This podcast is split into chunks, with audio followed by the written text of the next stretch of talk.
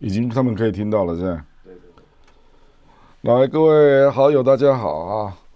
这个台湾现在正发生地震啊，那连续好几波啊，从台东，然后本来正央有两波是在台东，那今天早上刚又发生，已经转到花莲了。那目前我看花莲的状况相当不好啊。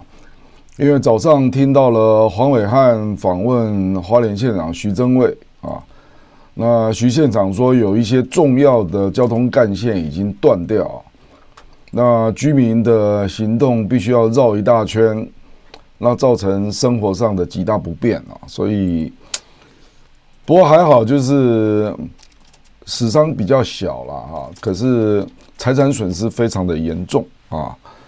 那我们先这个帮这一些华东的朋友嘛哈，祝他们一切平安呐哈。那政府能够迅速施救，那中央跟地方能够合作来帮大家解除这个困难了哈。我估计这一波地震可能还有余震啊，因为蛮频繁的啦。因为我前天去听蔡琴的演唱会，刚好唱到。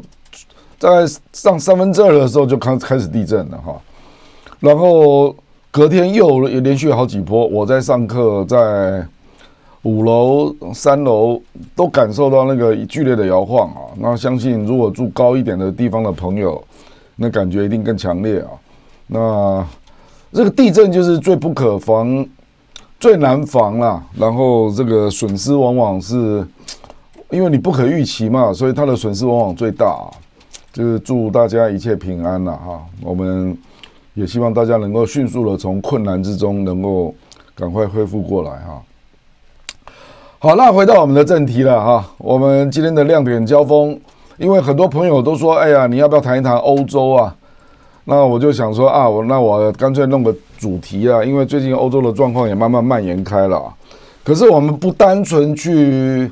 讨论欧洲目前的困难呐，哈，因为这个你在电视上看到非常多了啊，比如说它的这个能源的涨价了，造成生活困难，然后这个严冬不知道如何过啊。我想我们亮点交锋的特色就是希望能能够帮大家解读一些现象啊，那大家难以了解的问题啊。那我们今天是亮点交锋第十四次的播出啊，那我的题目叫做“美国驾驭欧洲”。难以为继，这个是我对未来的一个判断啊。那这个我这个题目的意思就是，很多人都在问一个问题了，因为这个问题已经因为持续太久了。就说这一次的俄乌战争，最明显的仅次于乌克兰的受害者就是欧洲嘛，这个太明显了。就是欧洲，你看它欧元大贬啊，然后资金的外流，然后天然气这个这个高涨。各种人员都高涨了，然后造成他现在过严冬都有相当的困难，然后跟俄罗斯杠上，北溪一号运送的这个量你也很难递补，怎么办呢？可是我们就看到欧洲的一些回应啊，感到哎奇怪，怎么好像跟老百姓没什么关系似的哈？然后这些欧洲的领导人到底发生什么事啊？所以我举个例子啊，因为最近这个欧盟的委员会主席啊，冯德莱恩。他最近在这个欧洲议会，他回答议员的问题啊啊，这个我看我我听到我都快惊呆了。那从这里我们就引出这个欧洲跟美国的一些特殊的关系啊。那美国是利用哪些机制使得欧洲还继续这样走啊？那冯德莱恩当场啊，他是欧盟委员会的主席啊。那议员跟他讲说：“哎，能源账单这么贵，怎么办？”哈，结果冯德莱恩的回答是说：“那你把账单寄给莫斯科啊，你到底在回答什么？这表示冯德莱恩心里有气啊。那可是你有气，你没有解决问题啊，你没有解决问题啊。那现在就感觉就是欧洲的领导人好像就处于一种愤怒，然后又挫折的两种心情啊。这个愤怒就是说，他对俄乌战争迟迟不能结束感到愤怒啊。”然后对于这个美国也不赶快拿出办法来结束战争，我想他们都感到很生气了。啊，可是又没招啊，所以他们对国内高涨的能源又感到很挫折啊。我的感觉了啊，我的感觉了。那这里就有问题了啦啊，就是说，那我跟你们讲一下冯德莱恩的背景啊，你们大概就了解这个状况啊。冯德莱恩是德国人啊，他事实上是，他好像是生在比利时啊，然后后来在德国长大，然后他是医生啊，然后后来他的老公也是医生啊。那冯德莱恩是一个贵族姓啊啊，听这个姓你就知道。她老公的身份是很高贵的，那两位都是医生，然后冯德莱恩决定，我讲的是个乌苏拉·冯德莱恩，她后来决定从政，就参加了基督教民主党，然后后来就当选了。那后来在梅克尔的时候邀请她入阁啊，那一开始是当家庭与妇女事务部长，那后来当了国防部长，德国的国防部长啊啊，然后第一个女性出任的国防部长啊。那重点不在这儿啊，因为这个如果是一个政党的内阁倒没什么，重点是她的老公啊，她的老公在美国的斯坦福大学当教授啊，然后他的小孩都在美国出生啊。这个冯德莱恩他们家族，他总共生了七个小孩，这个难以想象啊，生了七个小孩，那大部分都住在加州啊。那冯德莱恩本人事实上也有一阵子去加州住了啊。所以基本上他就是一个世界观非常美国的德国人，就是这样。我我要讲的 idea 就是这样啊，就他不经意的就展现出他的想法跟美国几乎是一样的。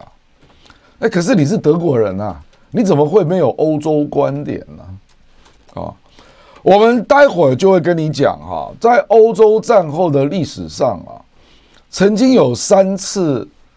欧洲人想要自己当家做主的运动，那我们待会儿就来分析如何一波一波都被美国给化解掉啊。那第一个就是一九六六年戴高乐，法国的戴高乐，那退出北约啊啊，这个动作很有象征性啊。那戴高乐他退出北约，他就说北约根本就是美国的傀儡啊。那在参加北约，那欧洲根本就不可能独立自主啊！所以戴高乐就说，我们法国要发展自己的国防体系，我们不能够参加北约。我们现在看到整个欧洲啊，英国不算了哈，因为英国基本上还是算美国的延伸啊。整个欧陆国家里面，武器系统发展的最完整啊，就是法国。那跟戴高乐勇于退出北约是很关键的啊。那法国就大概有二十几年退出北约啊，那他也因为这样，所以发展出他的完整的战斗机的系统，那目前可以跟美国在国际市场上竞争嘛，对不对？那他也做了一艘航核动力航母啊，这个大概是美国体系之外了啊，那欧陆国家唯一的一艘航母啊，然后他也因为这样就建立了很多这个。就是属于欧陆体系国家，就是法国的一个武器的体系了啊，这是第一件事啊。那我待会就会跟你讲，那后来还是没有办法。这是第一件事，就是法国的戴高乐他曾经在一九六六年退出北约，所以发展出法国就比较独立自主的一个国防体系啊。这是第一件事，就欧洲人站在自己的角度。那第二件事就是梅克尔啊，就德国总理梅克尔。他决定要跟俄罗斯合作盖这个管线天然气，这个就是我们今天看到了德国的困境了啊。那他就从德俄罗斯要决定用管线天然气合作，所以拉了北溪一号嘛。那后来还要继续盖二号啊，那就跟美国的矛盾就完全爆发了。这待会我们会讲啊。然后梅克尔也因为他用了这么低廉的能源成本嘛。所以使得德国的工业体系就降低成本，在全球竞争市场上就非常有竞争力了。那当然，它主要就是把整个东欧当做它的供应链，然后把制成品卖到中国。所以简单讲，就是说梅克尔超越欧洲，建立了把俄罗斯跟中国拉进来的德俄中的三角经济结构。这个是欧洲以前所没有的。那美国当然看了，当然非常生气了啊！那目前德国就面临了这个选择，这个问题现在还没有解决啊。那美国是非常不以为然啊。那德国因为有这样的一个经济结构，所以成为欧洲经济的霸主嘛啊。第三就是欧洲决定建立欧盟，然后发行欧元呐啊，然后等于就是说欧元要跟美元竞争啊。那坦白说了，这个发行欧元后来跟美国做激烈的竞争嘛，所以你看这一次的俄乌战争的延续啊。事实上，就是美元独强压抑欧元的典型的例子了啊！事实上，我们也知道，在欧元刚成立那几年，欧洲就发生了科索沃战争嘛，那就造成了欧元大贬啊。这个从这里我们就可以联动去想啊，就是事实上，只要发生战争的时候，就是美国要来主导局面的时候，那他就会趁机来打击欧洲本来形成的一个。比较具有欧洲本位的一个经济架构啊，呃，比较欧盟本位的，比如说欧元体系啊，所以我我从这里来做一个引引申了啊，就跟你讲说，欧洲人实际上有试过，他想要独立自主啊，那包括法国的戴高乐发展法国比较独立自主的国防体系，那还有欧盟，他集结起来，然后发行了欧元啊，然后接下来就是德国梅克尔。他试图发展出一个俄罗斯跟中国还有德国的三角的一个经济结构啊，那基本上我们几乎可以说，欧盟发行欧元啊，还有德国、俄罗斯跟中国形成的这个经济结构，那基本上主角都是德国了。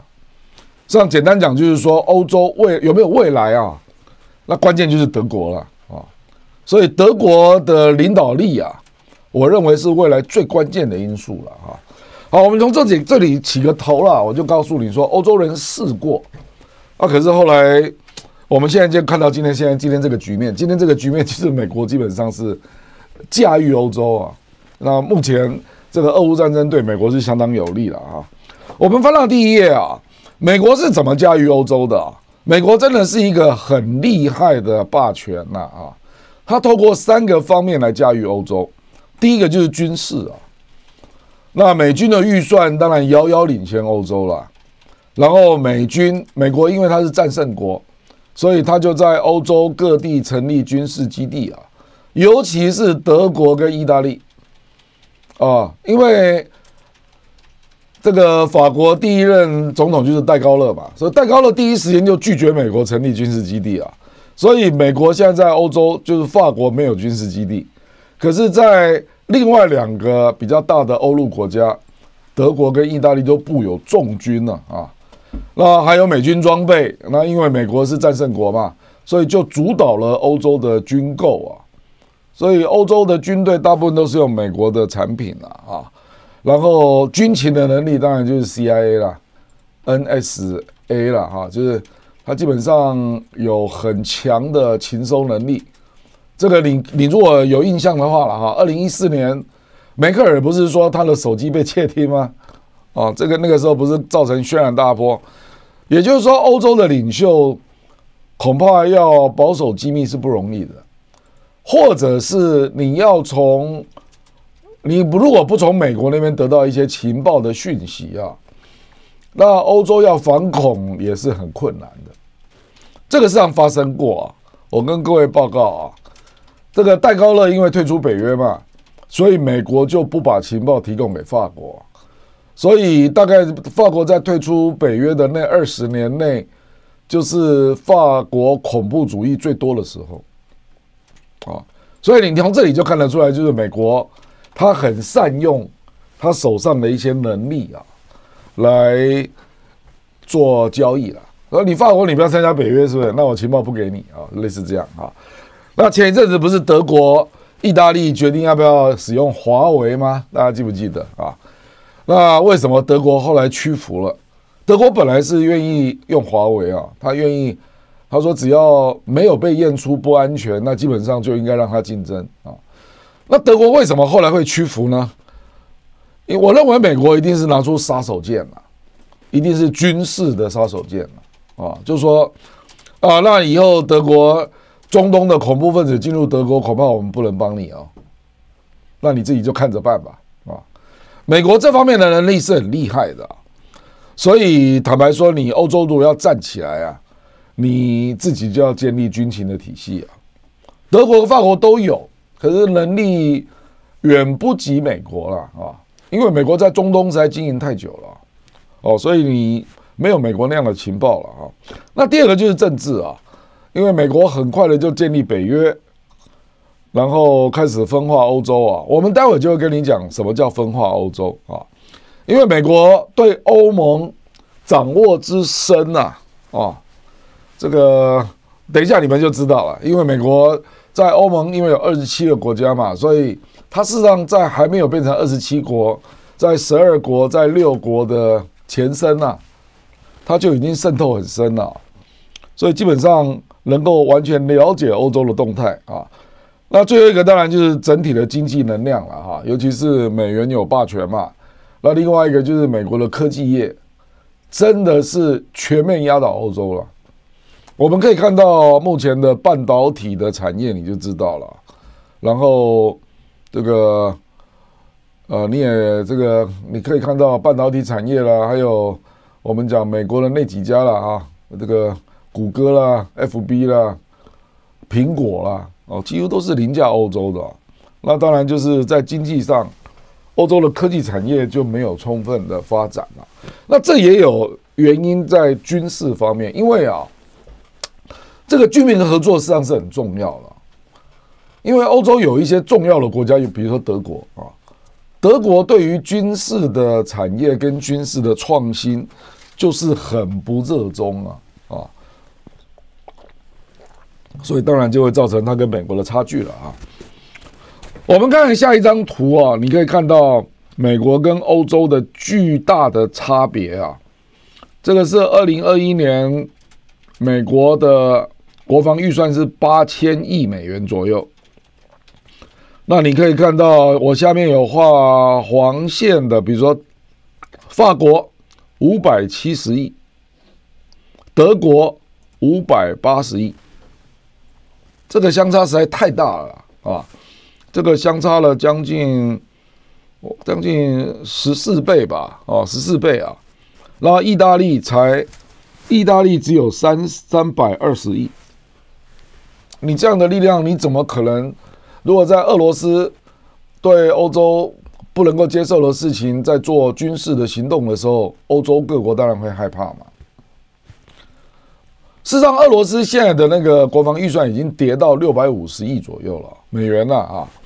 可是之前不是这样啊，之前那是苏联的时候，那俄罗斯累积了非常多的军事资产，所以简单讲，我们从那个军费的支出啊，如果欧洲不能够团结啊，比如说这些国家加起来这样也不少啊，比如说我们看它的军费啊，呃，全全部加起来啊，也大概也有美国的。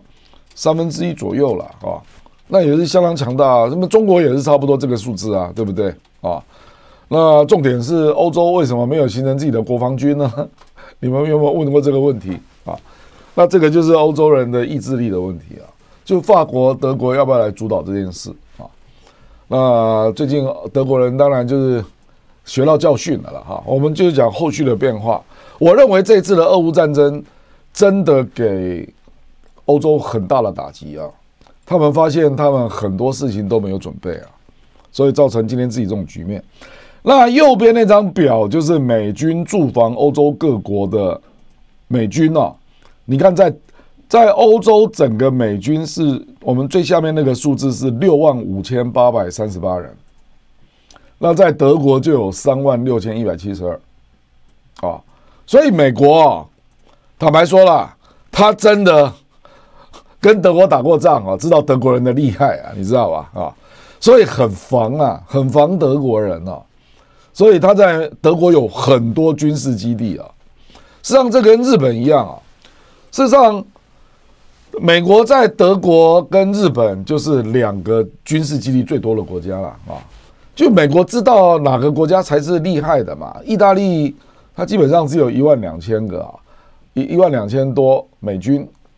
在日本大概也有接近三万，然后德国是三万六，啊，这个当然就是一个军队的能量了啊。接下来我们看这个博瑞尔 Borrell，Borrell 是欧盟负责军事的这个主要的官员呐。然后他接受采访的时候，他这样说：这个采访是在二零二一年采访的。那 Borrell 他说，欧盟落后在军事革新上啊。然后他讲了一句话，他说：欧盟啊，随时随地可能会变得一点都没有重要性了，irrelevance 啊，你会变得非常 irrelevant，根本不重要。在中俄美。这三强鼎立的情况下，你越来越不重要。假如他不多投资一点啊，我们先看右边那张图啊，右边那张那张图，我跟各位讲啊，蓝色的部分是中国，就是对军事的投资啊，啊，国防预算，然后对军事的投资，然后绿色的是美国，然后最前面那个浅灰那个是欧洲啊。你就可以看到欧洲从二零一零年到二零二零年，你看欧洲在二零一零年啊，它的军事的投资还超过中国啊。欧洲那时候是整个国防预算的二十一 percent，那中国只有十九 percent 了。那美国是遥遥领先啊，美国一直都在三十趴左右，它的国防预算有百分之二十八到三十八都在用，都在做军事投资啊。所以为什么高科技武器都是发生在美国？这是有原因的嘛？因为它的国防预算那么大，然后又有将近三成在做科技研发，那当然就会发展成今天这个样子嘛！啊，那你欧洲你的国防预算又少，然后研发军事科技跟投资都只有二十趴左右，那中国你可以看到啊，从二零一一年开始就警觉了。你看，二零一一年中国就超过欧洲了，它的占比越来越高，越来越高。然后在最近几年，甚至有好几年都超过美国啊。二零一四、一五、一六、一七、一八、一九都超过美国啊，都高达三十 percent。所以为什么中国会有那么多的新的科军事的那个产品出现嘛？这都是有原因的啦，就是。你怎么努力就会有什么样的收获了啊？那基本上就是欧洲人不重视嘛啊。那博瑞尔他最下面讲一句话，他说美国投资七倍啊，欧洲的七倍啊，来做研发跟发展新的军事科技啊，它的总金额是欧洲的七倍了啊，就是这样子啊。所以这个我坦白讲，这个趋势如果欧洲再不变的话，我认为欧洲很快就会被中国超越了。我认为中国现在可能就已经超越欧洲了了啊。OK，好，我们接下来看这张图啊，德国的军事预算。那欧洲最重要的国家就是德国啊。那你看德国在干什么啊？一九九一年苏联瓦解之后，德国国防预算始终低于 GDP 的两个 percent。那美国国防预算始终超过 GDP 的三个 percent。大家要知道啊。他们两个国家的 GDP 是不一样的，美国的 GDP 大概是德国的五到六倍，然后他又用三 percent 到三点五 percent 来投资国防啊，他的国防经费是 GDP 的百分之三到三点五，然后美国的整个 GDP 是德国的五到六倍，啊，你你用这样去换算你就知道了嘛。那德国你的 GDP 没有那么大啊，德国的 GDP 大概就是四兆到大概就是三点五兆到四兆这这个范围了啊。那你的 GDP，你看你个两千年的时候，德国竟然低到只剩下一点一点一 percent，一点二 percent，一点一 percent 的 GDP 的这个国防预算了啊。你你去想一想，这种情况你怎么弄呢？对不对？然后，二零一四年之后有再增加了，可是二零一四年就是因为克里米亚被并入俄罗斯嘛，那你看德国啊就开始增加它的国防预算了，可是还是增加的很慢呐。你看那个二零一四年是三百多亿嘛，然后增加到二零二一年的时候也只有四百多亿啊。简单讲就是从二零一四到二零二一这七年啊，德国的国防预算增加不到一百亿啊。增加不到一百亿美元了啊！所以你你这样怎么弄呢？对不对啊？好，我们下一页。那我们前面讲的是军事面，那接下来我们讲政治面了。你来看啊，欧盟、欧洲，它前面叫欧经济共同体嘛，对不对？我们就看到一九七三年英国就参加了，然后到了二零零四年欧盟大扩张嘛，对不对？它从原本的十五个国家变成二十五个国家，那这个时候又加入了一大堆中东的国家啦、波罗的海国家啦等等等啊。那美国就从这里面很巧妙的找到了德国的传统对手，在欧盟里面来搅局了啊！事实上，美国一直都在欧盟里面有非常亲美的国家啊。之前是英国，那因为现在英国已经脱欧了嘛，对不对？那可是现在多了波兰跟立陶宛啊，这些国家是非常亲美的。那波兰他为什么那么亲美呢？因为他曾经被德国打过，那也被俄罗斯打过，所以对自己的国安的情况他非常的在意了，所以他巴不得美国赶快去他那边设空军基地，那也表示愿意把他的国防预算提升到 GDP 的五个 percent 啊，波兰啊，五个 percent 啊，你没有听错，五个 percent 啊，然后下了 F 三十五的大订单。那就是拜托美国赶快去波兰成立欧洲最大的空军基地啊，啊，就是这样的一个国家。所以你去想啊，如果欧洲想要在军事上自主化，或者有什么样的政治的动作，那这些非常亲美的欧洲国家，以前是英国，那现在是波兰跟立陶宛，一定会表达不不同的意见嘛。所以你就会动辄得咎了，你知道吧？啊，我们举，我们不要举军事了，我们来举经济的例子啊。这个我刚刚有跟你们讲啊，是让北溪天然气管道啊，这个梅克尔在任最大的成就就是建立了跟俄罗斯的管线天然气的关系啊。那当时美国就表达非常大的愤怒啊，美国就说。那你这样，你早晚就会变成依赖俄罗斯啊。实际上，美国的观点也没有错啦。可是重点是一九九一年啊，因为苏联瓦解嘛，那后续的包括叶尔钦政权啊，或者是我们现在看到了普京的早期啊，都是非常亲欧洲的。所以这种意见当时就这个梅克尔就说：“哎，我们德国要跟俄罗斯好好合作啊，欧洲要进入欧洲。”呃，俄罗斯要进入欧洲的大家庭呢、啊，要进入我们欧洲的大市场啊！你可以看到欧洲就有很多企业去俄罗斯投资嘛，对不对？不然怎么你今天会看到说有很多企业现在不是美国定了调，要求大家退出吗？不是吗？啊，就表示当年有很多的欧洲企业是去那边投资的。那这个计划是在德国总理施洛德的时候就开始了，二零零五年要。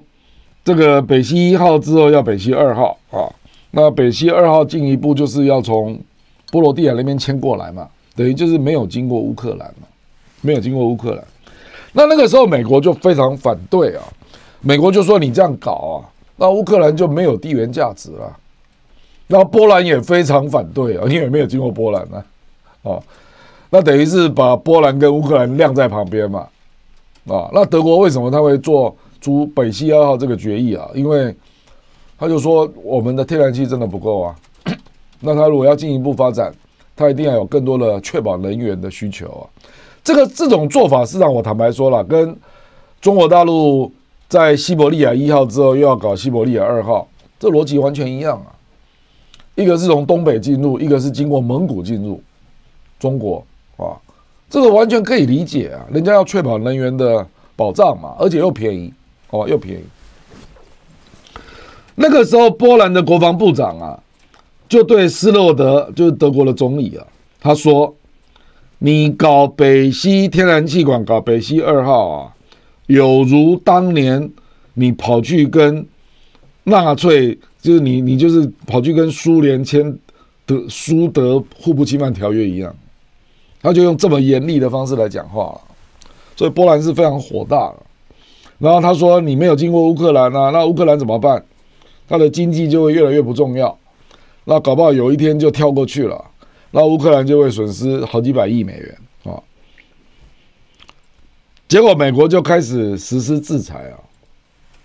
结果美国实施第一第一轮的制裁呢，北溪二号那个时候已经完成了九十四 percent 的铺设啊，可是呢。”美国就使得瑞士跟荷兰的公司啊退出了北溪二号这个项目。我们只是把那个历史重新交代一下，让你了解一下。就说那个这个德国，当他要做这个比较独立自主的政策的时候，他立刻就会遭遇激烈的反弹了啊。那这个激烈的反弹，当然就意味着欧洲整个各国的利益是不一致的。那美国很巧妙的在里面找到了结盟者了啊，所以他就会在这个时候施压。可是现在变数就来了，结果我们现在就看到俄乌战争爆发了，从今年的二月二十四号一直到今天啊，已经将近七个月了。那没有错，北溪二号就因为这样被打掉了。坦白讲，美国是非常高兴的，借俄乌战争把梅克尔。我认为这是他最大的一个企图心了啊！北溪二号已经盖到了百分之九十四这样的一个计划，被整个端掉了，被整个端掉了。那这个当然最高兴的一定是波兰跟乌克兰还有立陶宛这些国家嘛啊！可是呢，俄乌战争，美国摆明了就是要把它长期化。我们看这一页啊，US play the long game，美国就是表明要长期化，为什么？因为俄乌战争长期化，美国会更强啊，欧洲会更弱，而且明显对美国有利啊。在四个点上，美国都明显站在战略优势的一方啊。第一个就是北约扩权了，它可以凌驾欧盟啊。北约显然就主导了欧洲的路线。我们刚刚讲到冯德莱恩，冯德莱恩是欧盟委员会的主席耶，他是德国人呐。结果，冯德莱恩竟然一面倒都是美国的观点，这不可思议吧？啊，欧盟你应该是德国或法国的观点才对啊，不是吗？啊，第二个就是逼欧洲站队啊，就我进一步要反俄，而且要跟中国保持距离，那逼欧洲要表态啊。事实上，也不止逼欧洲表态，也逼日本跟韩国要表态啊。那第三个就是欧洲就依赖对美军购，这是必然的嘛？啊，因为。北约主导了一切，驾凌驾欧盟之上，那结果一定是你的军购都必须要走到美国这一边嘛。那最后一点是更严重的，叫美元独强，欧元弱化。我们看下一张图。那今天美国这个态度就越来越明显了。你看这篇文章发表的时间是今年七月二十号，这个美国人自己写的。他说：“The end of an illusion of omnipotence，omnipotence 是全能的意思。就美国在这一次俄乌战争开打之后，到了七月二十号，那种姿态已经展现出来了，因为他主导了一切啊，所以他就觉得他借由俄乌战争展现出全能的姿态啊，结果就出现了一些问题啊。那这篇文章引述了奥巴马讲过的一句话。”他说：“我不能够接受美国排在第二名啊。”然后他就从这里衍生出美国的一种姿态啊，就一种傲慢、以自己为中心的姿态。他说：“啊，他说美国的问题并不是他国力的相对衰退啊，因为你可以看到亚洲的崛起啊，中国的崛起，而是什么呢？美国的主要问题是什么呢？” Failure to recognize its condition，就是最下面那两行啊。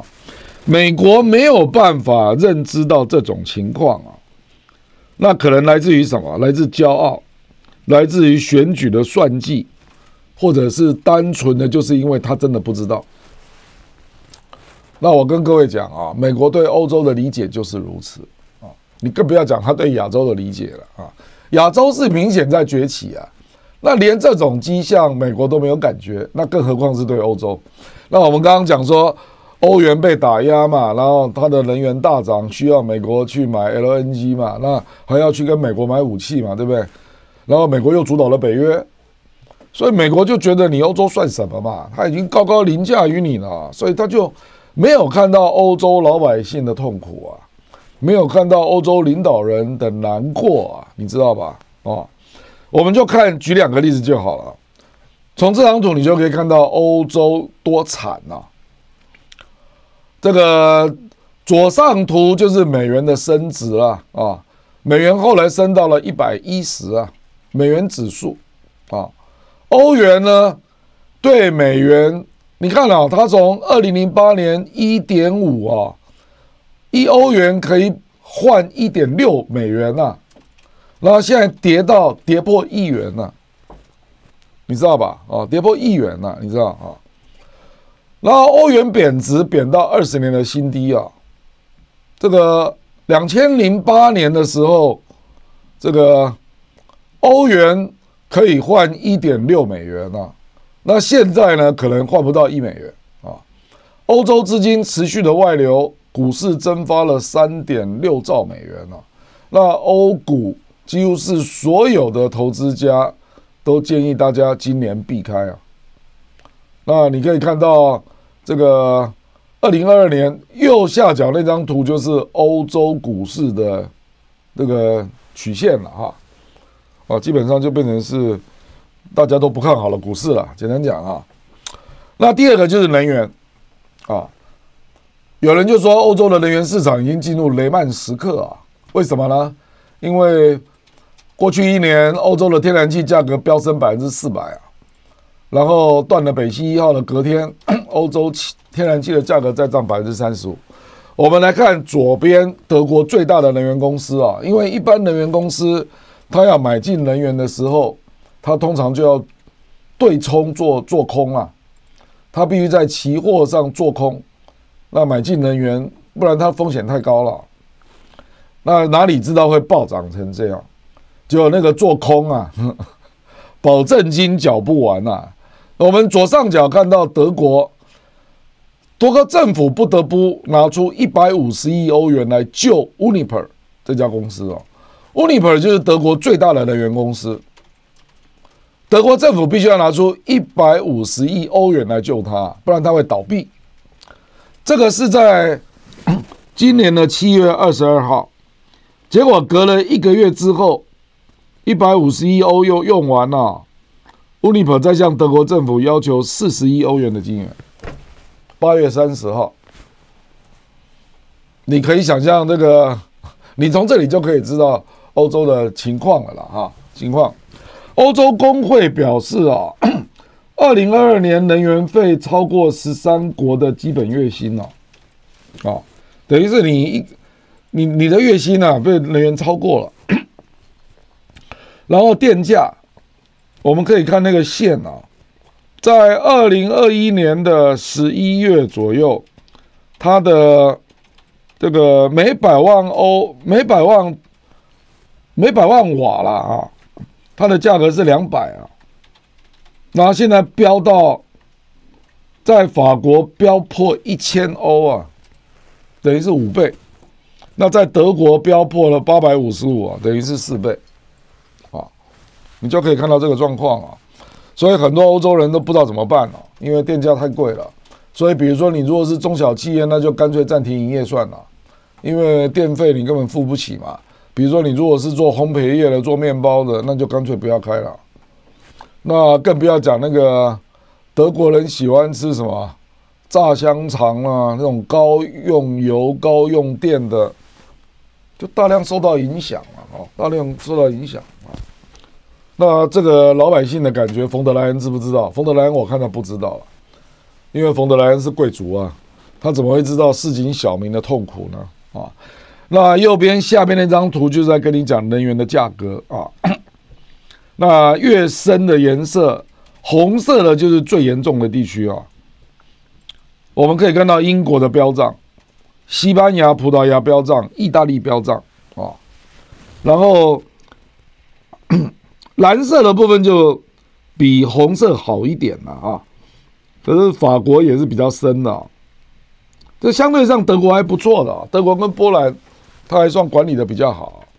可是我我们刚刚看左边的电价，德国它是让每百万瓦它是它是涨了四倍啊，涨了四倍啊，比较去年一年的价格啊，一年的价格。好，你总是要付代价的。美国就好像没看到这件事啊，那美国没看到这件事，可是欧洲人有感觉啊，那欧洲人一定会有一些反弹嘛。从五月开始啊，大概就是二二四啊，那到了五月就三个月之后，欧洲老百姓就开始反弹了。那美国呢，继续援助乌克兰来干俄罗斯啊。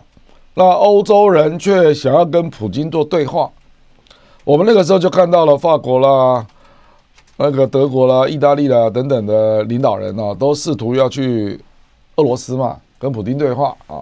可是因为美国很强硬嘛，所以一直没有结果。那欧洲人受不了了，我们就看到从去年四月，呃，从今年四月开始，陆续右翼开始崛起啊。排外的右翼开始扩张，为什么呢？为什么是排外反欧盟这种力量会崛起？第一个就是那个能源变贵了嘛，那能源变贵了，就造成有一些企业就关了嘛，所以就造成找工作的困难。所以中下阶层第一个想的就是我要把外国人赶走啊，不然他会抢了我的工作，所以排外运动就崛起了。然后能源又高涨，所以这些人呢、就跑去支持右翼的政党啊，那他就要求反美、反欧盟。他的意思说，即使我们不能够结束战争啊，那我不管了，政府你赶快去跟俄罗斯谈个能源的价格吧，啊，那如果俄罗斯提出提出来的条件是你不能够军援乌克兰，那我们就接受了，因为俄乌战争跟我们没有关系啊，就这种立场就开始出现了，啊，然后德国。我刚刚跟各位讲，德国是最关键的国家啊，因为德国的 GDP 大概是四点三兆欧元，那像法国、英国、意大利都不到三兆，所以德国当然是最重要的国家嘛，所以你要拿出肩膀来啊，所以德国终于开始面对要不要强军这个议题啊。那过去最反战的政党就是社民党啊，我们知道肖兹就是社民党。所以德国非常罕见的对强军开始在国内产生共识，这个坦白讲是俄乌战争一个意料之外的一个结果了，意料之外的一个发展了。所以我们几乎可以预期未来欧洲一定会这样发展了，就是法国跟德国他们都要站起来了。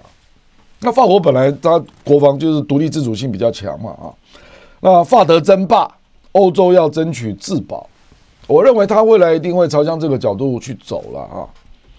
那第三个啊，欧洲的企业也越来越发现了，事实上他们对中国的人权、民主、自由这些价值也许不一样，他们跟美国在价值信念上是比较接近的，可是他们并没有要跟中国争第一啊，这一点跟美国是不一样的，因为美国。他就是担心中国变成崛起之后抢到第一嘛，那欧洲人就觉得说中国对我们来讲只是政治价值不一样啊，可是我们并没有要跟他抢第一啊，啊，所以我们不管是政治啊、经济啊，尤其是经济，我们还是想要跟欧洲中国一起发展啊，那我们还是要赚钱呐，我们又没有要抢第一，又不像你美国这样。所以欧洲人并不主张跟中国打科技战、贸易战这些东西啊，啊，他并不这样想啊。那我们等一下就会看到，我等一下会列举很多企业啊，欧洲的企业事实上，他就反对脱中哦。那市场有很多企业，他仍然继续在维持跟欧中国的发展关系了啊。我们后面可以稍微举例一下，你来看啊，这是第一个啊。我们按时间序列来排了，第一个是四月十一号，匈牙利奥班，这个是俄罗斯在欧盟最亲密的盟友啊，结果奥班继续连任啊，在一百九十九个国会席次当中赢得一百三十五席啊，诶，这个是超级大胜啊。那这个匈牙利这个奥班呢，他政见只有一个，他说我们要让匈牙利能够维持和平跟繁荣，所以我们必须要继续跟俄罗斯，我们俄乌战争我们保持中立啊，我们希望继续从俄罗斯能够买进便宜的能源，他的基基调只有这样啊。那四月十一号他胜选了，这第一个指标啊。这个是在俄乌战争刚爆发之后，差不多一个多月就发生了。那个时候不只是匈牙利啊，还有塞尔维亚。可是塞尔维亚不是欧盟啊，所以大家比较不注意，大家是注意匈牙利啊。那匈牙利后来就为了要不得罪俄罗斯呢，所以西方的武器如果要运到乌克兰，匈牙利不准这些欧洲的武器经过他的国家，所以就后来必须绕道到罗马尼亚嘛，或者从波兰嘛。匈牙利说：“你不准从我这边通过啊！”那最近啊，到了七月十五号，匈牙利这个总理奥班他继续讲，他说：“欧盟制裁俄罗斯，根本就是在射自己的肺啊！”那认为制裁俄罗斯石油根本就是适得其反啊！那结果欧洲议会很生气啊！我们最近欧洲议会做了一个决议啊，你听了会觉得很好笑。欧洲议会通过有六百三十三票通过，这很高啊，因为欧洲议会的票数是七百五啊。他通过一个决议说，匈牙利不是民主国家，我看了我觉得很好笑啊。匈牙利就是选举选出来了，那跟欧洲差别不大。那最主要就是因为他亲俄罗斯啊，那欧洲议会就很生气啊，就做了这个决议啊。啊，可是也也没有约束力啊。它只是一个谴责案啊，可是你就看出这个欧洲内部的那个情绪的搅动啊，因为匈牙利是第一个国家公开讲啊，说能源我们必须妥协了，俄乌战争我们没有必要表态啊。好，接下来就轮到六月二十号，法国，我们知道马克宏他选上了总统，可是呢，他丢掉了国会的多数啊，那。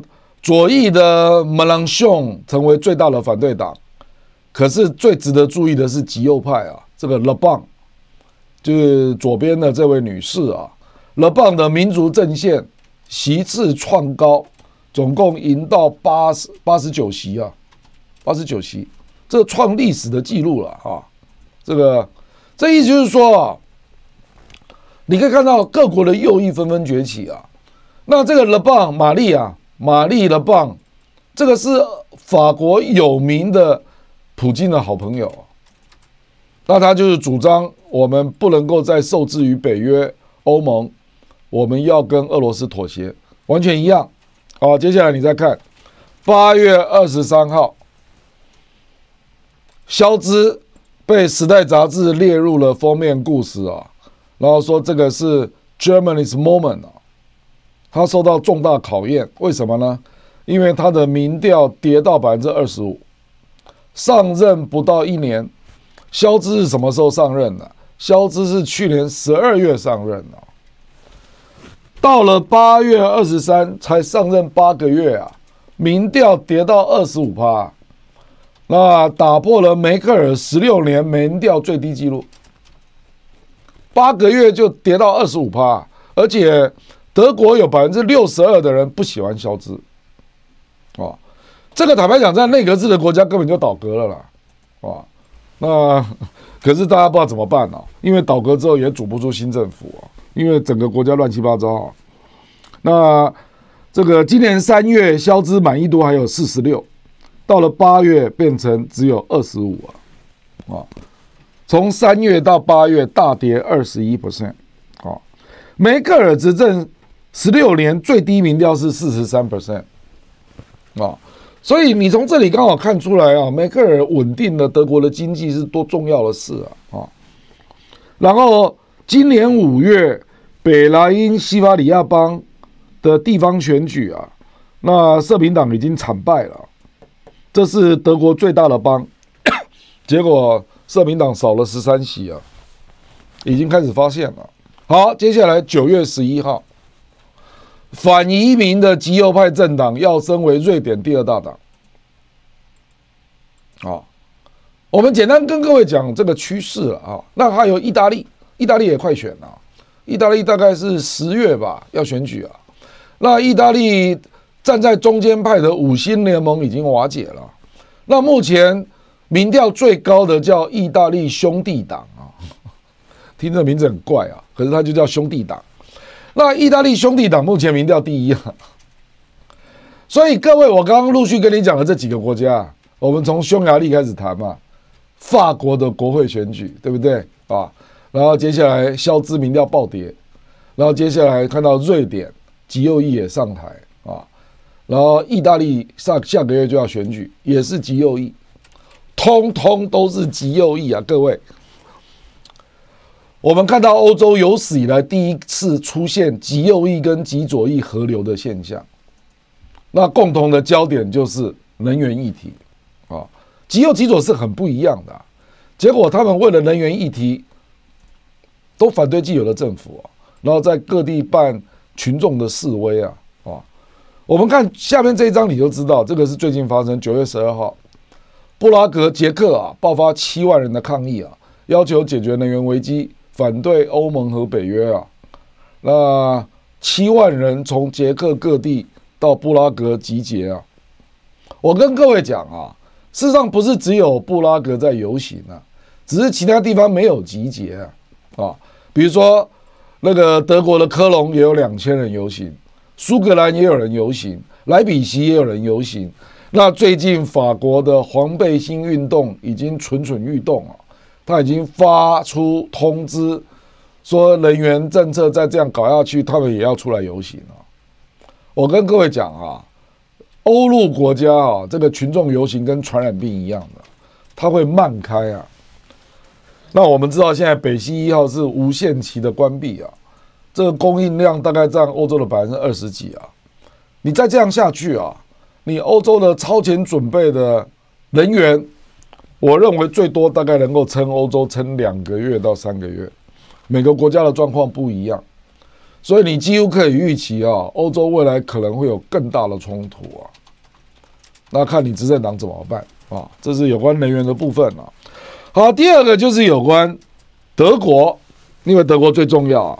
这个《经济学人》就出了这一个这一本啊，叫《The New Germany》，然后是德国的那个黑头鹰啊，破壳而出了啊。然后他的标题这样写啊。他说：“感谢普丁啊，德国终于醒过来了。他要求要建立一个更强、更勇敢、更有决心的一个联合的欧洲啊。那我们来看啊，他说德国终于从自满和自以为是中醒过来了，因为过去他都是经济发展最好的嘛。可是他现在才发现啊，没有相对强大的国防，根本不可能当老大。”啊俄乌战争，你就是一下子就被美国凌驾了嘛？哦，所以《经济学人》下面这样写啊，你看那个我画黄线的部分，德国人这样说：“We forgot how to defend ourselves。”我们已经忘记怎么保卫自己了。你去想一想德国以前的历史啊，从一战到二战，德国的军人是多么伟大的军人呢？啊，虽然走了歪路了啊。奥巴马在二零一六年他就已经在谴责德国了，说你们只会吃白吃的午餐呐、都只会这个利用我们美国的军力啊。事实上，美国人自己事实上也是很高兴的啦，他只是希望德国多出点钱了啊。那德国就决定，德国事实上北约啊，在二零一四年早就做出决定，说欧洲各国。他的那个国防预算必须要到 GDP 的两个 percent，可是德国从来都违约啊，所以这个让美国很生气了啊。那这个德国的国防部长啊，最新的这一位国防部长叫 Lambrech，这个人是绿党的，然后他四月在国会做报告，然后去基层做那个军队的巡视啊，结果发现啊。说德国的三百五十辆猎豹的装甲车啊，哦，那个步兵的那个作战车啊，只有一百五十辆是可用的，你就知道根本没有钱保养啊，啊，那虎式那个攻击直升机 Tiger Attack Helicopter 啊，五十一架竟然只有九架可以飞啊！你就知道德国的国防是离谱到什么程度了。所以我说这个叫咎由自取啊！你现在在抱怨说啊，我们被美国控制了，你想一想，你投入多少吧？你当然是这个局面，德国绝对是有责任的啦，因为你没有在发展嘛？啊，好，德国也要强军。肖兹说，德国必须要成为欧洲装备最好的武装力量的国家，必须要成为欧洲常规防御的支柱。所以呢，国防预算决定编到一千亿欧元啊，这是第一次啊。因为我们刚刚跟你讲，德国的国防预算现在大概只有大概六六六百亿欧元左右啊。那肖兹对乌克兰谨小慎微的军事支持嘛，被批评嘛。那肖兹就说，我们欧洲应该要建立欧洲司令部哦，等等等啊。那我附在右边那张图，你就可以看到，它对比于其他国家，它的军队啊啊。德国现在的军队啊，那如如果我们用那个那个一百分来算，德国只有四十分哦。然后美国是大概六十几啊，然后中国、北约跟俄罗斯都遥遥领先德国啊。你去想，这个跟德国历史上给大家的认知是完全不一样的了啊。所以德国已经知道这个问题的存在了。好，我们接下来看，我们这是看军的部分了啊，还有看到德国在能源危机之后民调下跌的状况。那欧洲的企业也有话说啊，欧洲的企业他不管了，他说我管你什么要不要反中，你去反对中国的政治价值那是你的事啊，我经贸上我还是要跟中国做生意啊啊，那我们又没有要争第一，我为什么要去跟中国斗呢？所以我们就看到福斯啊。他在中国叫做上海大众汽车啊，那他继续在新疆投资啊。事实上，他从二零一三年就已经到新疆投资了。那每年最多可以生产两万辆汽车啊，而且大部分都是这个里面有四分之一的员工是维吾尔族啊，所以大众汽车他就说，我是在帮新疆解决问题啊。那你不叫我不要去那边投资，说什么强制劳动？哪有什么强制劳动？我自己就雇佣维吾尔人啊，哦，所以欧洲现在这个德国内部了，就是那个自由民主这些价值嘛，这个他就说啊，你这个大众汽车你是不要把那个新疆那个工工厂给关了。结果这个福斯啊，那个 CEO 就说，哎，不行啊，我们还是要做，啊，那。这个德国非常生气了，那跟那个肖兹杠起来了。那这是第一个例子啊。那第二个例子更更大。德国的化工巨头巴斯夫就是 BASF 啊 B.S.F 是全世界最大的化学厂。他最近到广东的湛江投资了一百亿欧元呐，是德国公司在中国有史以来最大的一笔投资。啊这个大概也是中国外资最大规模的单一笔的投资了啊。那他为什么要这样做？你去想一想嘛。德国电价那么贵，他怎么弄啊？然后第二个，德国的原油，它因为它有一些产品是石化的原料嘛，那德国的原油的来源又不稳定，它怎么办呢？啊，所以这个是二零一九年十一月开始启动建的这个项目啊，结果在。就在这几天前呢，九月十二号决定要投产啊，那要年产一百万吨的乙烯啊，这德国的状况。那我后来啊，仔细的去了解一下欧洲各前前二十大企业了，像怎么可能跟中国脱离关系呢？我们来看啊，德国啦，德国前二十大企业啊，在左边。第一名就是福斯汽车啊，就是大众汽车啊，Volkswagen。那第二个是戴姆勒，哦，就是奔驰汽车了啊。然后第七名是 BMW，第十名是 Bosch。你有没有发现，这前十名就有四家是汽车公司啊？那汽车公司你怎么可能不跟德国发展？不，怎么可能不去发展中国关系呢？怎么可能呢？你最大的销需求量可能都在中国啊，然后第十一名就是巴斯夫啊，BASF。那你看第十六名奥迪也是汽车公司啊。那事实上还有第十五名是西门子了。那在中国也做了很多投资啊。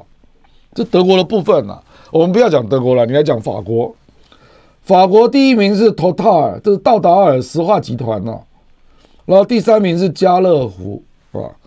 那第五名是他的汽车公司叫 Peugeot 啊，这我们不知道怎么翻译啊。那第六是雷诺汽车，那第十是欧尚，欧尚是那个百货店、零售店呐啊，这个在中国都有很大的投资啊。那第十二就是 Christian Dior 跟 LV 啊，这个中国大概也是最大的消费市场。所以，我们把这个美、法国、德国比较大的企业列出来，你就知道，你怎么可能说要跟中国市场脱钩呢？这根本是不可能的事情嘛。我们时间到了，可是我们很快的再看下两页啊。你不要讲，美国也是一样啊。你看美国前二十大企业，第一大叫沃尔玛，第二大叫亚马逊，第三叫 Apple，他们最大的市场都是在中国啊。你美国怎么可能脱钩呢？第六是 Exxon Mobil，啊，那第十一是微软，第十二是科 Costco 啊，Costco 是就是我们这边的 Costco 百货了啊，然后第十六是雪雪佛龙，也是石化业啊，啊，你就可以看出，事实上要跟中国断绝贸易往来，根本就不符合美国企业的利益啊，有的就是美国要争第一这种意识形态嘛。那欧洲人干嘛跟你玩这个呢？我们来看日本跟韩国更是如此啊。我们这最后一页就是讲日本、韩国。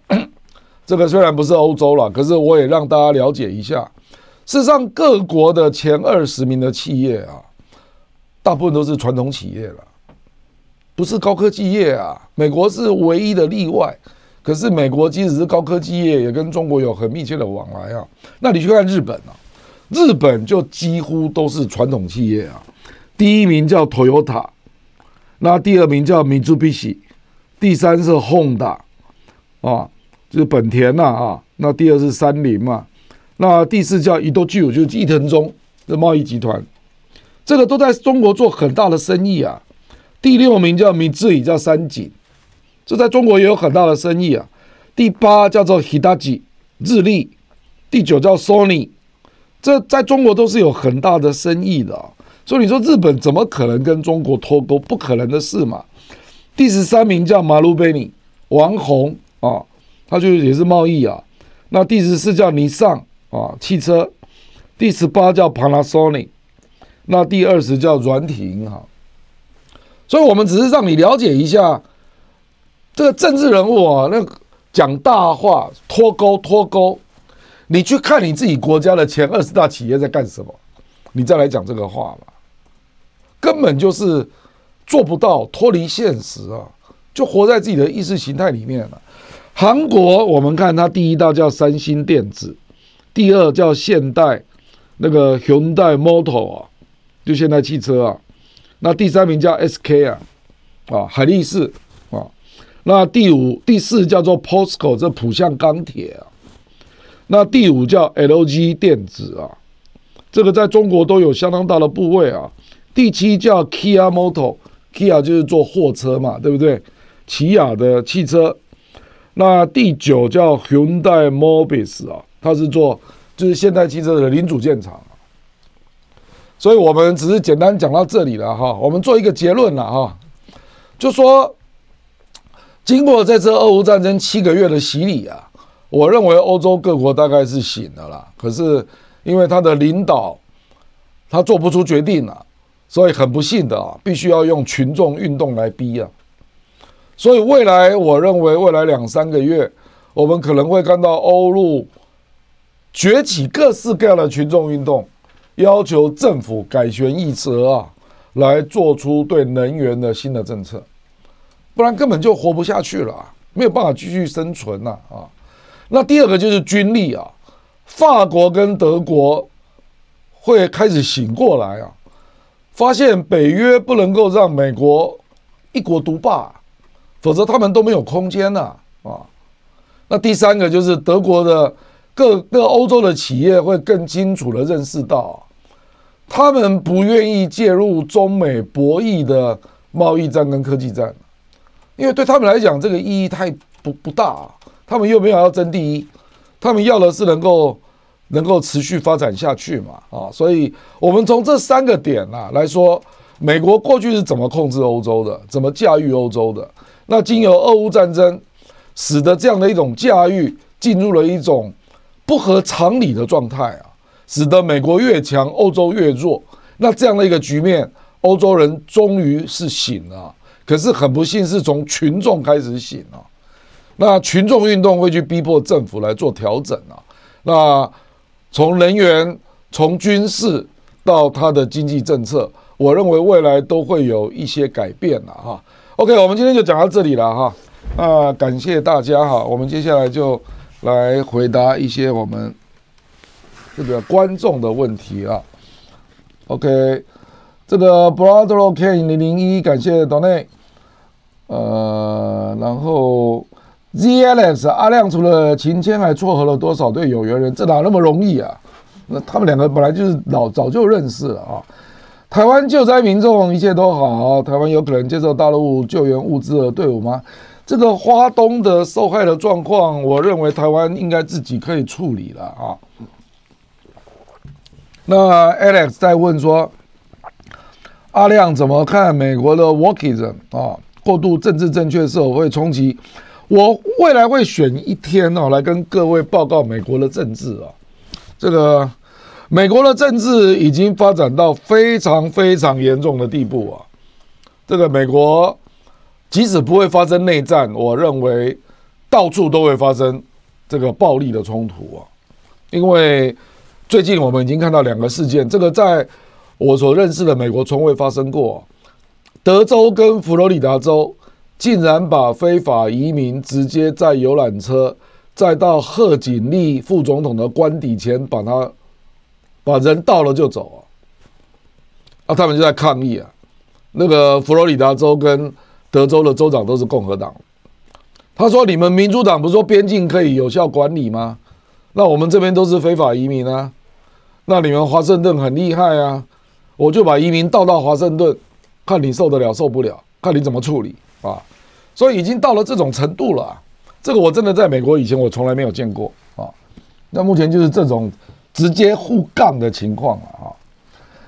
龙小天亮哥，你认为台湾政策法是为了大陆谈判的提高筹码，否定二七五八？我认为北京不会接受了啊，因为北京不可能说在这种情况之下让你拿这个东西来威胁北京啊。这个都是独派强烈要求的，二七五八跟这个主权象征性的啊。改课纲十八岁公民权，为了修宪台独，民进党不敢修宪呐，他他会讲啊，可是不敢真的去动啊。可是我跟你讲啊，确实这种纠缠的状态，还有台湾政策法依照台独的理路去制定这个法律啊，那。使得北京认为这件事情，台湾也要负相当的责任啊。所以台湾政策法虽然是美国的法律了，可是北京当然就是认定背后是有台湾介入的了啊。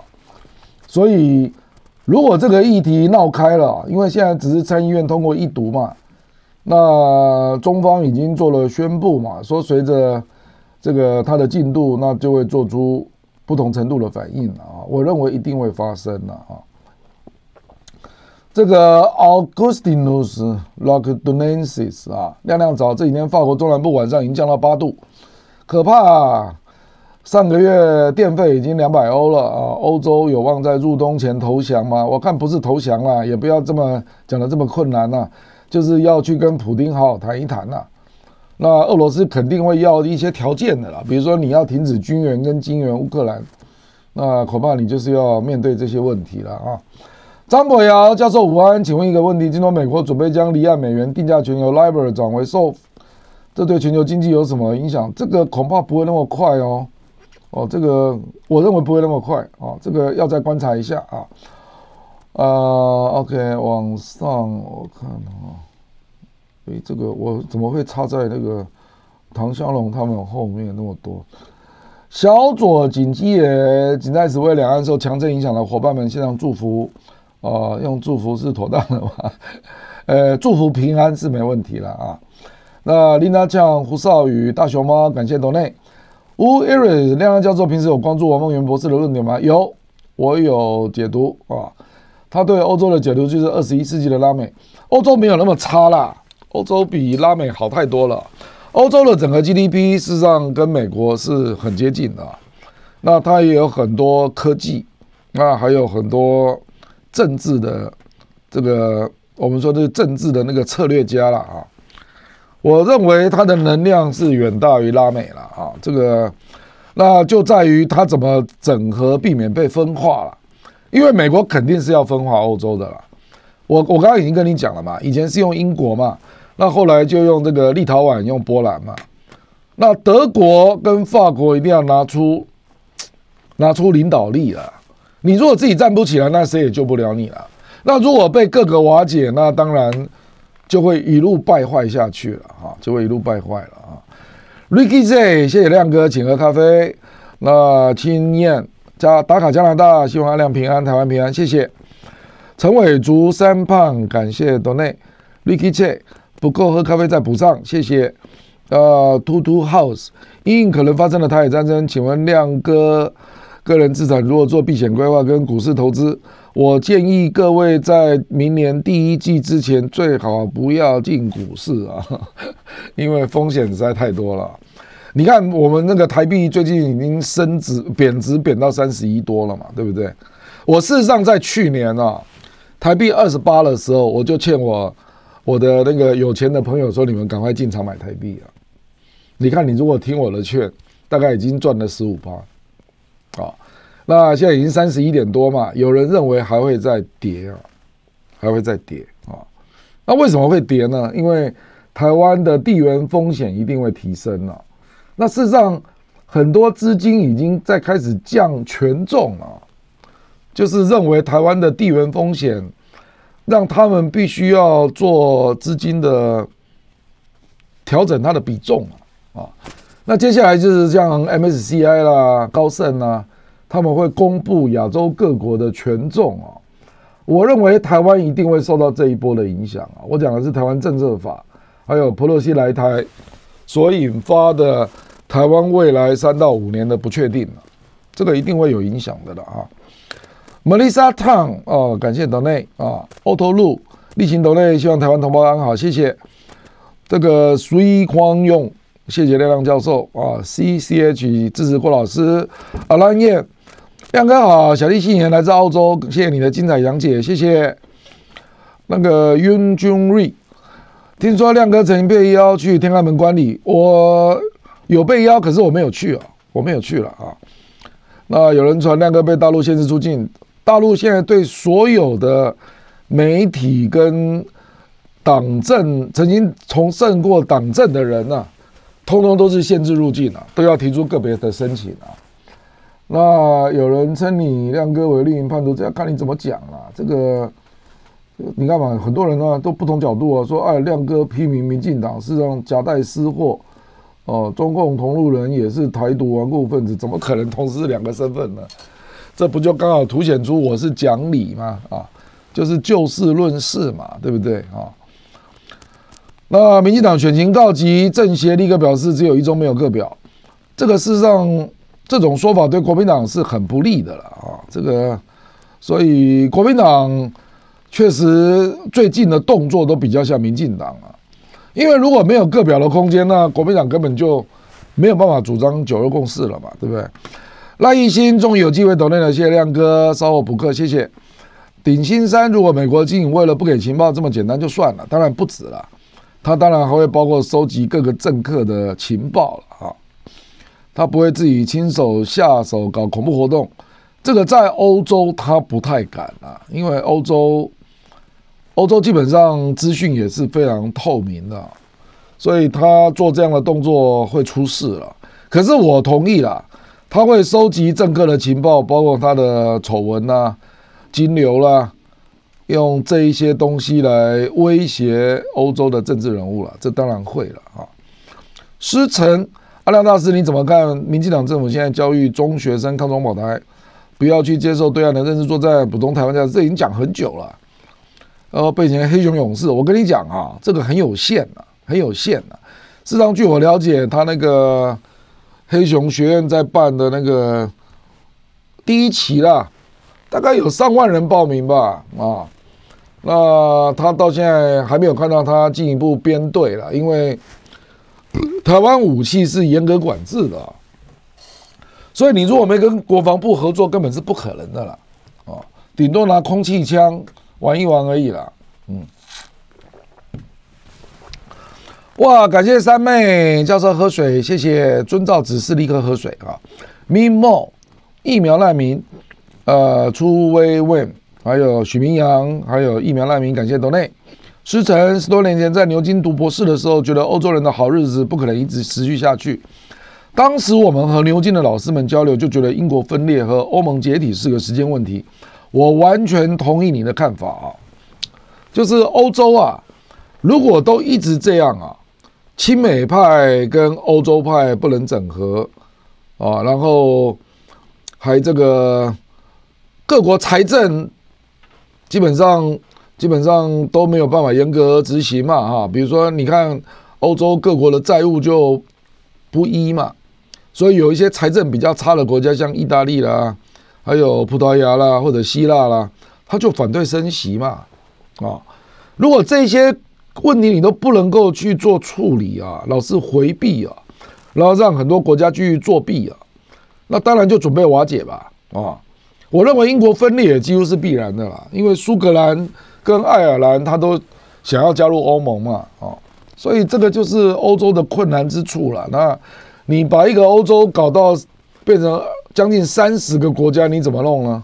啊，而且各国的自主权都那么高，啊，经文亮哥你好，你的见解点到重点。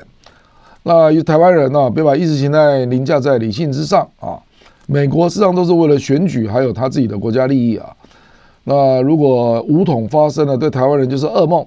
和平方案最有利，没有错了，这是事实了啊，而不是像美国一样把局势拉到无可挽回、被掏空，那台湾就没用了。你的论点跟我完全一致啊，我认为确实台湾最大的危机就在这里啊。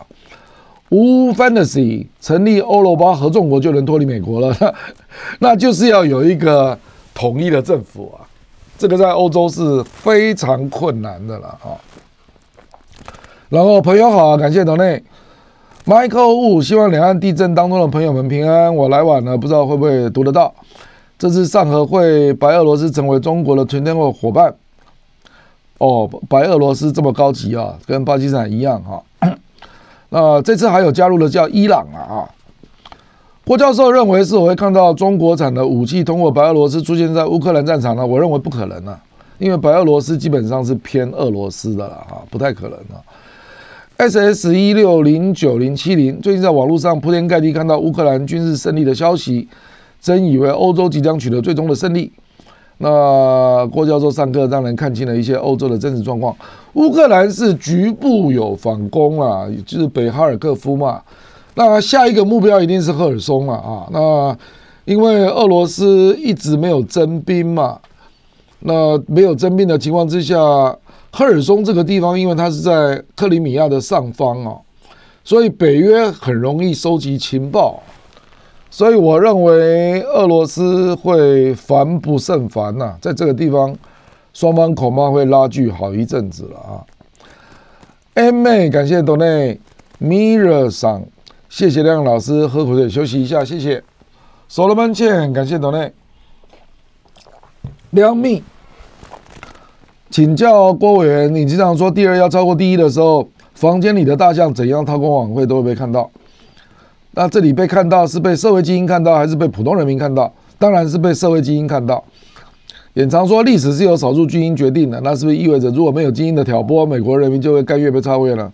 美国人民就不会把它提升到？国安层级的问题了，他就认为这个就是经济嘛，哦，因为问题怎么被定位啊？坦白讲是精英决定的啦。那美国现在已经把它定位为美国会被超越，那美国就会万劫不复啊！讲的一副好像中国如果 GDP 超过美国，就会造成美国的大灾难一样。实际上不一定如此啊。中国不是陆续超过法国、德国、英国吗？那中国现在跟这些国家也一样在做生意啊。那如果不是美国在那边集结大家，那那中国也没有意思要对那些国家做什么样的支配啊，对不对？哦，精英的思想和人民的集体思想其实相差不大。我跟你讲，基本上还是精英的啊。人民的思想，思想事实上大部分就是精英创造的吧，尤其是新的思维了啊。钳子啊，保重身体啊！感谢斗内来上课啊。那个我们钳子太认真了，所以最近感冒在家啊。那东创请阿亮喝咖啡，辛苦了，谢谢。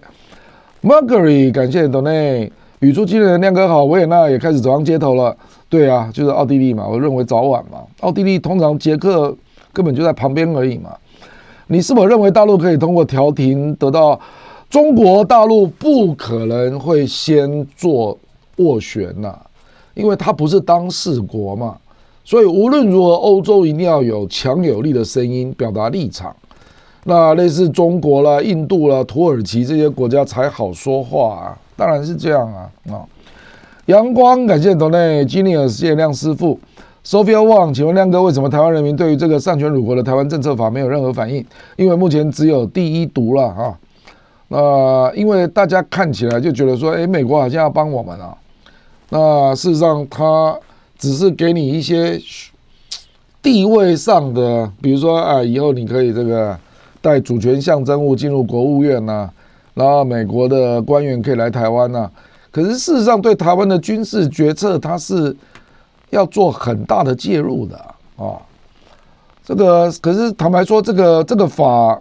有人就说这个法根本就是台湾准备战争法了啊，因为他没有在告诉你怎么样去争取和平了啊啊，所以我我认为啦，这个这个法这个法已经不是民进党的问题了，因为连国民党朱立伦第一时间都说他赞成啊啊，那柯文哲也表示乐见台美的合作啊啊，所以基本上我觉得最终还是要看。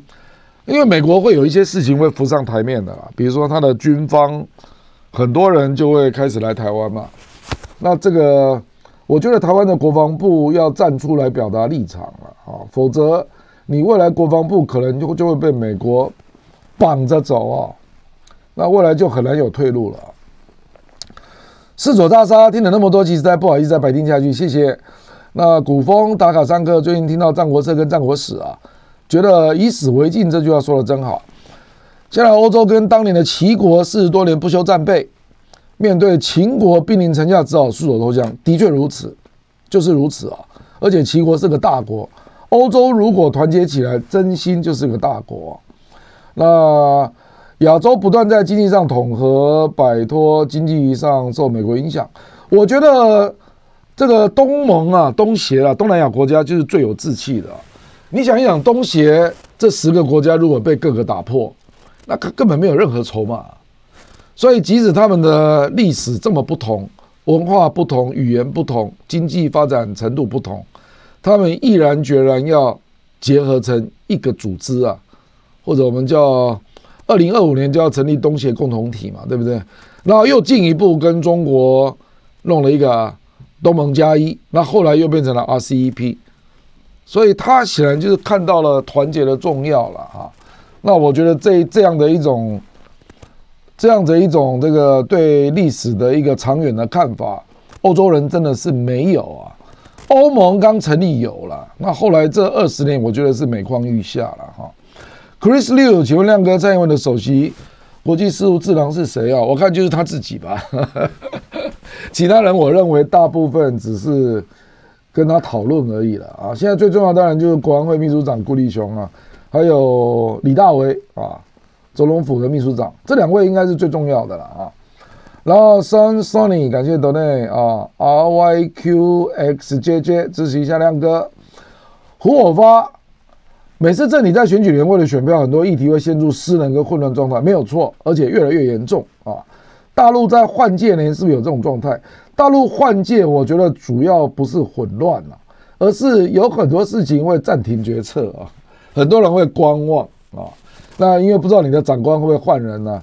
那这个对地方影响很大，因为地方很多都是房地产财政嘛，那很多房地产跟批地了，还有资金的融通，很多地方政府就不敢做决策，所以就会造成停摆的现象。我认为从去年年底到现在都是这样啊，所以二十大之后应该就会有一个比较快的变化了啊。那美国二零二零大选是十分的话，那二零二零其中选举的状态现在是乱成一团呐。我认为这个其中选举的状态大概只有不到不到六分了啊，非常非常乱啊，非常乱啊。呃，陈佩君、Solomon Chen、夯昌菜、Sam Chu，感谢 Donate。家家报每个星期一都要来上课，字亮哥，谢谢。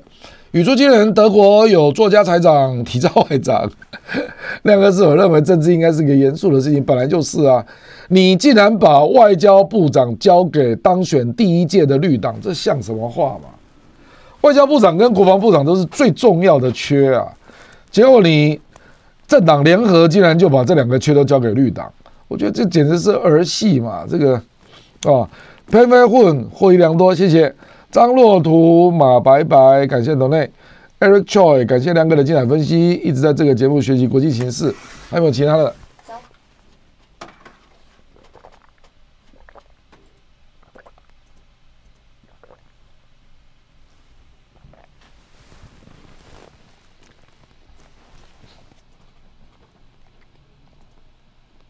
哦，好，我看到了。好，微问，谢谢亮亮老师点起明灯，谢谢。然后四眼黄，感谢斗内。陈志文，为何我们小老百姓都看得出来，欧洲领导会看不出来？欧洲的领导跟台湾是不是都有把柄在美国手上？你好像猜对了，我也这样认为啊。没关系，勇敢说出来，转为为北京着想。我跟你讲，现在的悲哀就是我们看到都是极右翼跟极左翼的民众上街头在抗议，然后使得。欧洲的领导人压力越来越大啊，那你说他们为什么做不出决策？是不是因为有把柄在美国手上啊？我认为有一些人有了啊，可是更大的原因是啊，这怎么说呢？就是因为欧洲是各个国家嘛，他要把这个统合起来啊，这难度本来就比较高了，所以首先一定德国跟法国还有意大利一定要站在一起啊，你一定要有一个主心骨嘛。那才能够站起来嘛？那这方面，我认为德国、法国、意大利都做得太差了。那当然，意大利他现在就是陷入了一个崩溃状态啊，因为五星联盟已经瓦解了。那很不幸哦，接下来执政的可能就是兄弟党。那兄弟党，意大利就是极右派。所以你说他跟肖兹，肖兹是社民党啊，社民党是中间偏左，你要跟极右翼合作，哇，学问可大了啊！坦白讲，就是领导力啦。梅克尔的领导力远远超过肖兹啦，就是这样讲了。梅克尔执政十六年，民调最低也有四十三，十六年呢、梅克尔民调最高超过七成啊。那肖兹现在民调只有二十五啊，你去想一想嘛，这个就是领导力的问题嘛。那我认为这里面最不负责任的就是马克宏了，因为他已经选完了，他空间最大，可以来做事。可是他并没有努力了哈。icon 零九一五啊，拜登刚在 CBS 说，一旦大陆武统，美国会出兵。这个我刚刚也看到了，而且他讲的非常白啊。他说美国的男女都会捍卫台湾，他不是讲出兵啊，他讲 defend Taiwan 啊。这个议题我们我建议大家再观察两三天了，好不好？就看一下白宫会不会修正啊，因为拜登这个老糊涂啊，常常会。出口就说出来了，那接下来就看白宫怎么去瞧了哈。如果都没有处理，那事态就严重了，事态就严重了。精进啊，感谢董内罗文义，感谢董内 Wilson，。美国促使别国跟中国经济脱钩，是想用自己用更好的条件重新挂钩。只要中国上当做了不理性的事，吓跑外资，美国一连串组合拳就会打过来。所以拜登用力促成台海战争。我觉得中国真的对台湾的议题要有战略的定力了啊，不然真的两岸都会走向最坏的局面了啊。这个大家也知道嘛，因为美国就是要选举嘛，所以一定会有一些议题是很刺激的啦啊。那 A A，尤其接下来美二零二四美国要选总统啊，那更刺激了。哎感谢董内 Zero，请问亮哥，虽然英国已经脱欧，但是还是美国的好朋友。未来的欧陆觉醒跟德法争霸中，是否会成为美国驾驭的另一颗棋子？我跟你讲啊，英国就一直都是美国的棋子啦，不管在哪里啦。他如果在欧盟，那就是美国的卧底了啊。那现在虽然脱欧了，可是还是美国的棋子了啊。OK，这个尖辉栋，感谢董内，还有一个是不是？好，谢谢。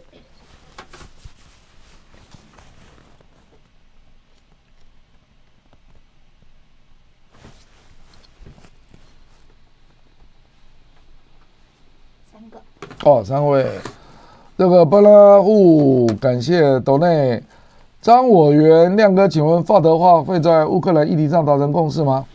我认为哦，我坦白讲了，很悲哀啦，就是一定要冷到民众受不了，你才会去谈呐。我讲白了就是这样了，所以我说欧洲的人民真是真是辛苦啊，辛苦啊啊！就是老百姓要用上街头，领导人才会看到。大家受不了了，你要去处理这个问题了啊！我认为德法还有意大利最最晚在十一月初一定要面对这个问题了啊！那一定要德法意提出他自己的方案了，那中国、印度、土耳其才有空间来出手来介入斡旋了，因为中国跟印度基本上比较有空间影响俄罗斯了啊！那你德国、法国、意大利一定要提出你的主张啊，不然怎么弄呢？哦，美国就摆明了不要处理嘛。哦，OK，那 EGL 啊，感谢 Donny，OK，好，感谢各位啊，我们今天就讲这个欧洲跟美国的一个恩怨情仇了啊。那这个也是目前正在发展中的大的趋势啊，我们会继续密切观察。那至于刚刚有一位朋友提到拜登在 CBS 六十分钟。讲到说美国会介入来捍卫台湾呢，这个是很重要的事啊，因为我们近几我们未来几天先观察一下白宫的反应了啊，那再来看后续的发展啊，不然可能选举越近，拜登讲的话越来越狠啊，这个可能性也是有的。那我们今天节目就到这个地方了哈，那感谢各位的观赏啊，那我们今天有多少人上线？两万七啊，两万七嘛，是不是？哦，这样子，我们感谢今天有两万八千人上线啊，那感谢各位的继续关注本节目啊，那我们下礼拜继续跟各位聊天，拜拜。